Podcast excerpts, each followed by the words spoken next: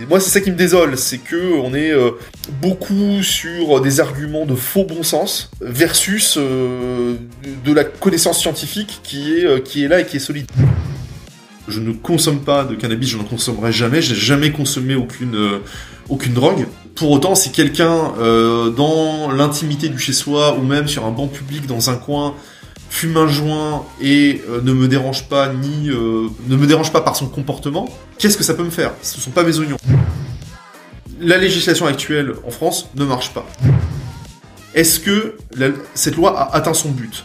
Non, on l'a dit euh, en introduction, il y a 5 millions de consommateurs en France. Est-ce qu'on a envie de réprimer 5 millions de personnes qui ne font du mal qu'à elles-mêmes? La politique répressive appliquée pleinement n'est pas possible. C'est pas réaliste. On n'a jamais eu autant accès à la connaissance. Parlons Cana, le podcast des acteurs du cannabis légal vous donne rendez-vous bientôt avec un nouvel invité.